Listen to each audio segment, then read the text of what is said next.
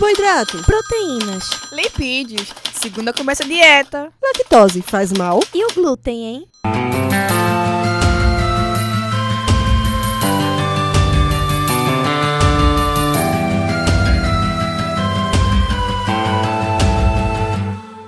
Começa agora mais um Alimenta Cast.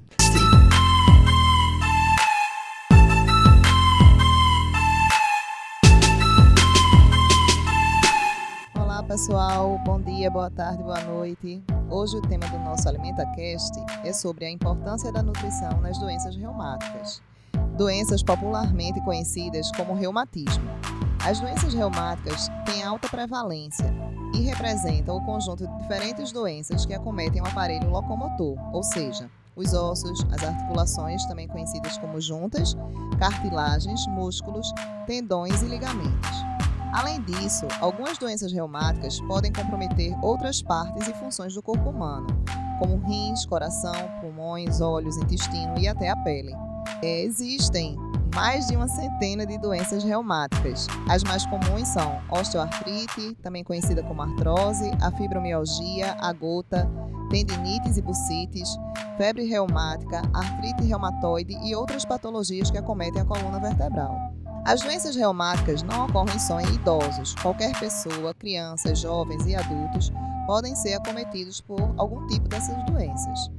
Elas não dependem de cor, sexo ou idade e podem ser causadas ou agravadas por fatores genéticos, traumatismos, obesidade, sedentarismo, estresse, ansiedade, depressão e alterações climáticas. Esse grupo de doenças não é transmissível, não é contagioso e normalmente é acompanhado de dor crônica. Uma vez que não há uma causa identificável ou a cura, a utilização de práticas integrativas e complementares, exercício físico, fisioterapia, terapia ocupacional, além do tratamento farmacológico e o tratamento nutricional, irão desempenhar um papel importante no manejo dos sintomas. Então, para falar um pouco sobre essas doenças e a importância da nutrição para as mesmas, iremos entrevistar hoje alguns alunos do sexto período do curso de nutrição do Centro Acadêmico de Vitória da Universidade Federal de Pernambuco.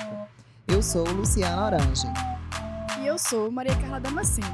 Bem-vinda, Andressa, ao nosso AlimentaCast, programa vinculado ao Container Saúde do Centro Acadêmico de Vitória. Iremos falar primeiramente sobre a gota e suas condutas nutricionais, que têm despertado interesse na população, visto que, segundo estudos recentes, sua prevalência vem aumentando nos últimos anos. Diante disso, o que seria essa doença e quais são os seus sintomas? Bom dia, boa tarde, boa noite a todos e a todas. A gota é uma doença inflamatória causada pelo excesso de ácido úrico no sangue. Então, a pessoa com gota, os níveis de ácido úrico estão bastante elevados. E isso se faz com que se formem é, cristais de ácido úrico, que vão se depositar nas articulações e em outros tecidos também, causando inflamação. E os sintomas incluem o inchaço, a vermelhidão e a dor ao movimentar uma articulação, sendo que a mais afetada geralmente é a do dedão do pé, que fica bastante dolorido, principalmente ao caminhar, mas pode afetar também outras articulações, como a do joelho, tornozelo, mão, punho e cotovelo. Bem, agora nós vamos convidar a aluna Jucicleia para explicar um pouco sobre é, como é que essa doença acontece, quais são as causas e o que é que leva a esses indivíduos que têm gota a sentirem tantas dores. Certo. É, bom dia, boa tarde, boa noite a todos os ouvintes.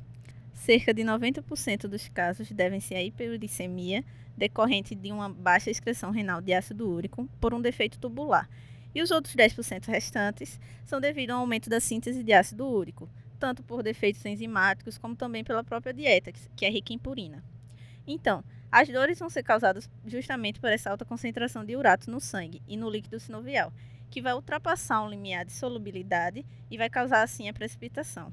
E esses cristais de precipitação vão ser fagocitados e vai desencadear uma série de eventos inflamatórios dentro da articulação, levando a uma expressão máxima da gota, a artrite gotosa. Ah, muito bem. Ótima explicação, Jucicleia. É, e você, Andressa, você acha que, pelo que você estudou, pelo que você conhece, é, a alimentação ela pode interferir de forma negativa ou positiva sobre essa doença? Pode sim, é, porque ela vai auxiliar, de um certo modo, no seguinte: ela vai melhorar os sintomas gerais, porque alimentos muito ricos em purinas é o que vai provocar esse acúmulo de ácido úrico e causar então, né, tanto a dor como os outros demais sintomas.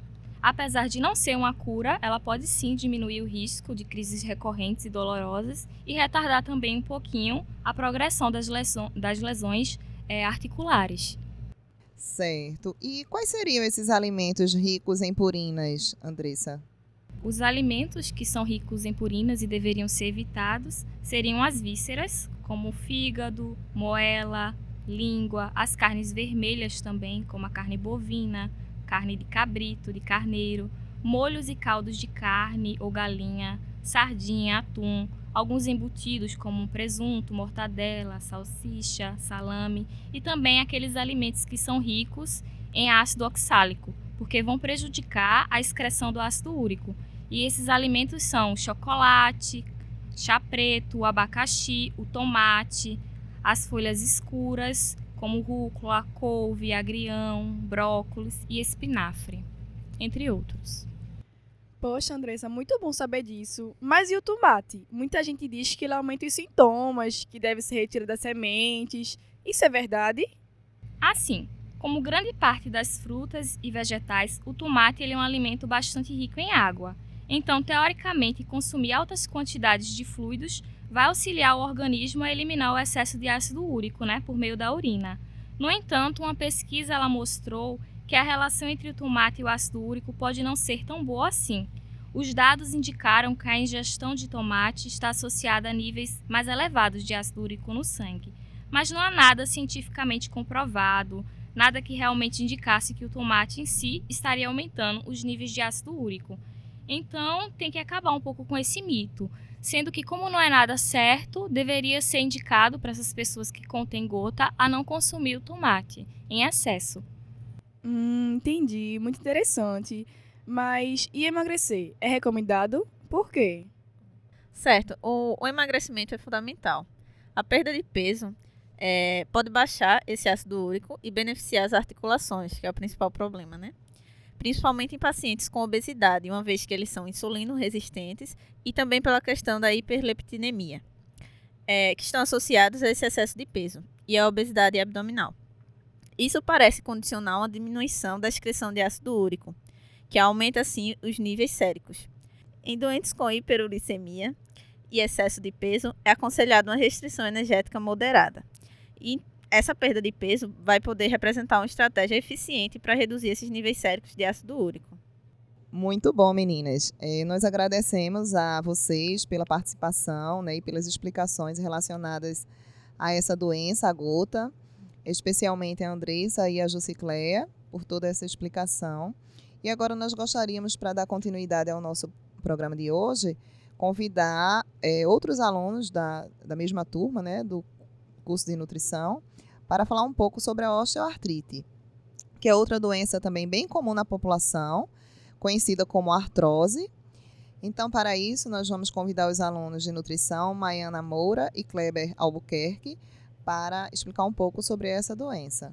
Bem-vindos à nossa AlimentaCast. Estamos muito felizes em recebê-los aqui. Maiana, você poderia falar um pouco sobre a osteoartrite e suas principais características? Olá, Carla. Bom dia, boa tarde, boa noite a todos. É um prazer estar participando do AlimentaCast. E em relação à osteoartrite, ela vai ser uma doença que atinge as articulações, em especial as articulações do quadril, do joelho e da coluna. E aí essa cartilagem ela vai se desgastando, se danificando, causando aí esses sintomas de dor, de rigidez e de perda dos movimentos. E normalmente essa doença, ela vai atingir as pessoas que têm mais de 50 anos de idade. Aqui no Brasil, por volta dos 75 anos, 85% das pessoas já apresentam evidência radiológica da doença. E esse é um dado alarmante, tendo em vista que, segundo o IBGE, é, em 2050 a expectativa de vida vai aumentar e cerca de 64 milhões dos brasileiros vão ter mais de 60 anos. Mas além da idade, tem outros fatores que estão associados com o desenvolvimento da doença, como o gênero, sendo mais comum nas mulheres, traumas, estimulação excessiva da articulação, o histórico familiar de doenças ósseas e o excesso de peso, tendo em vista que ele vai causar uma pressão maior sobre essas articulações. Muito bom, Maiana. E como é que a gente pode saber que tem essa doença, né? A osteoartrite também é conhecida como artrose, né? De uma forma bem popular. Você poderia explicar para a gente como é que a pessoa pode descobrir ou confirmar a doença? Sim, Luciana. Então, é, a osteoartrite ela ocorre quando a lesão causada nessas articulações liberam substâncias inflamatórias. E essas substâncias elas vão estimular a produção de outras substâncias que vão levar à degradação desse tecido ósseo. E essa degradação, a longo prazo, ela vai gerar sintomas e sinais que podem indicar a presença dessa patologia. Dentre eles, nós temos os principais, que são essas dores ao se movimentar, essa rigidez na articulação, especialmente é, nos primeiros movimentos, quando o indivíduo se acorda pela manhã, quando ele vai dar os primeiros passos de uma caminhada, essa falta de flexibilidade. Mas é importante enfatizar que geralmente esses sintomas não aparecem de um momento para outro. Eles vão se desenvolvendo lentamente e com o passar do tempo é que eles se tornam pronunciados. Então é muito importante avaliar ficar atento para buscar o acompanhamento médico para o diagnóstico ou tratamento, caso o indivíduo ele apresente algum desses sintomas. Muito interessante saber sobre isso, Maiana. Kleber, o tratamento para essa doença é realizado apenas através de medicamentos ou o tratamento nutricional também pode contribuir de alguma forma? Olá, Carla, muito obrigado pelo convite. Sobre a pergunta que foi feita, os indivíduos acometidos pela osteoartrite podem realizar tratamento medicamentoso com uso de analgésicos, anti-inflamatórios e alguns tipos de pomada, como também, a depender do grau do comprometimento, serem submetidos a tratamento cirúrgico. Com relação à nutrição, sim, ela pode e muito contribuir positivamente, tendo em vista que o controle à obesidade pode reduzir o impacto da mesma, tanto para a prevenção da doença quanto para a melhora dos sintomas. Então, uma dieta bem equilibrada, que promova a aquisição e manutenção de um peso corporal desejável, é parte importante do tratamento nutricional clínico para a osteoartrite. Além disso, há evidências de que a dieta mediterrânea tem se mostrado útil pelo combate ao quadro inflamatório.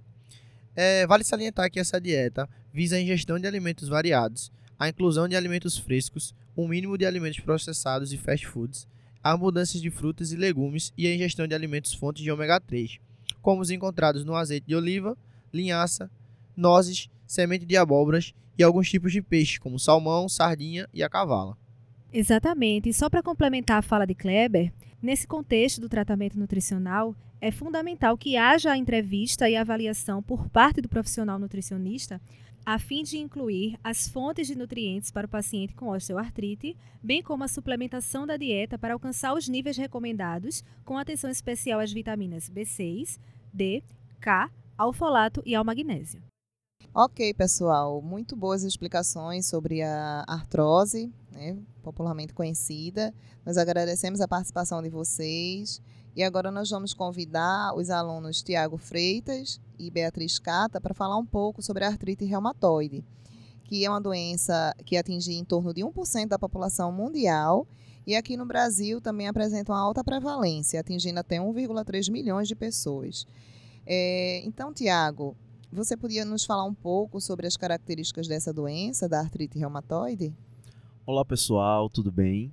Então, professora, a artrite reumatoide, que é uma doença autoimune, é causada por células do sistema imune, as quais normalmente deveriam atacar bactérias e elementos externos. Todavia, acabam atacando o próprio corpo, invadindo as articulações e liberando substâncias que provocam mais inflamação. Legal. Beatriz, quais seriam os sintomas e efeitos dessa inflamação no organismo a longo prazo? Olá, Carla. Bom dia, boa tarde, boa noite a todos. Então, nos portadores da artrite reumatoide, as articulações elas ficam edemaciadas, quentes, vermelhas, com dor e também as pessoas elas naturalmente têm dificuldade de se movimentar. O curso natural da doença é crônico, perdurando por anos com fases de piora e de melhora, gerando deformidades articulares e danos também em órgãos internos. É, Tiago, existe algum grupo que é mais vulnerável a essa doença? É mais comum entre os idosos, adultos, mulheres? Você poderia nos explicar? Então, professora, já se sabe que o desenvolvimento das doenças articulares inflamatórias é influenciado por fatores hormonais, ambientais e imunológicos, e que esses fatores atuam em conjunto sobre indivíduos que são geneticamente suscetíveis. Calcula-se que cerca de 60% dos casos da doença se dá devido à contribuição genética. Em relação ao sexo, sabe-se que a artrite reumatoide afeta três vezes mais mulheres que os homens, e que nesse grupo mais afetado, o desenvolvimento se dá de forma ainda mais grave. Então, alguns estudos sugerem que, infecções provocadas por micro-organismos eles facilitam o aparecimento também da doença. Né? Assim como também já se encontra bem estabelecido na literatura que a utilização do tabaco, do fumo também está associado a uma maior prevalência dessa doença no público que tem uma predisposição genética para o surgimento da mesma. Então, como eu posso saber que estou com artrite reumatoide? De que forma ocorre seu diagnóstico? Então, Carla, o diagnóstico para artrite reumatoide é muito simples. Né? Geralmente ocorre por meio de exames bioquímicos, principalmente através da identificação de duas proteínas, o fator reumatoide e a proteína C reativa, que estão aumentados durante esse processo inflamatório provocado pela doença. Porém, o fator reumatoide ele ainda é mais específico para o diagnóstico da doença. Ok. É, ô Beatriz, me, me diz uma coisa. É, esses pacientes, além do tratamento medicamentoso, eles também precisam de uma dieta específica, de algum cuidado nutricional para melhora dos sintomas? Bom, sim, professora. É, o que é sabido é que uma dieta semelhante à mediterrânea, no qual ocorre maior consumo de alimentos frescos, como, como frutas, vegetais, carnes magras, leguminosas, castanhas, fibras e ômega 3, e redução de alimentos processados e ultraprocessados, eles podem sim é, diminuir os efeitos da patologia. A inclusão de alguns condimentos anti-inflamatórios, como gengibre, curry, açafrão e alecrim, também pode ser utilizada para diminuir esses efeitos. O estímulo do consumo de frutas e vegetais de todas as cores, brilhantes e escuras, e vegetais crucíferos, como couve, repolho e brócolis, também podem ser utilizados, incluídos na, na dieta de, desses pacientes portadores de artrite reumatoide. Todavia, como os pacientes costumam utilizar o fármaco metotrexato, que reduz os níveis de vitamina B9, é de extrema importância a suplementação pois além de manter a recomendação diária, ela vai reduzir a incidência de sintomas gastrointestinais e disfunções hepáticas. Uma outra vitamina que também merece atenção na artrite reumatoide é a vitamina D, visto que ela atua como imunossupressora, diminuindo a presença de mediadores pró-inflamatórios. Vale salientar né, que é, essas mudanças do estilo de vida elas podem causar uma perda de peso que ela deve ser acompanhada, de preferência por um profissional nutricionista. E além dessas mudanças na dieta, é importante também a utilização dos fármacos, se necessário, principalmente é, os analgésicos, anti-inflamatórios não esteroidais e os corticosteroides. Ok, é, nós agradecemos né, a presença de vocês, alunos de nutrição, do sexto período do CAV, é, que foram bem importantes, né? foram informações muito ricas é, que vão ser repassadas para toda a comunidade. Com certeza vão esclarecer, tirar muitas dúvidas né, que a população tem em relação a essas doenças, auxiliando na prevenção, tanto no aparecimento, né, prevenindo o aparecimento dessas doenças, como também no tratamento das mesmas. espero que você que escuta esse podcast tenha aproveitado. Siga-nos nas redes sociais é, acompanhe o arroba Container Saúde e compartilhe esse programa com seu amigo. Até o próximo AlimentaCast!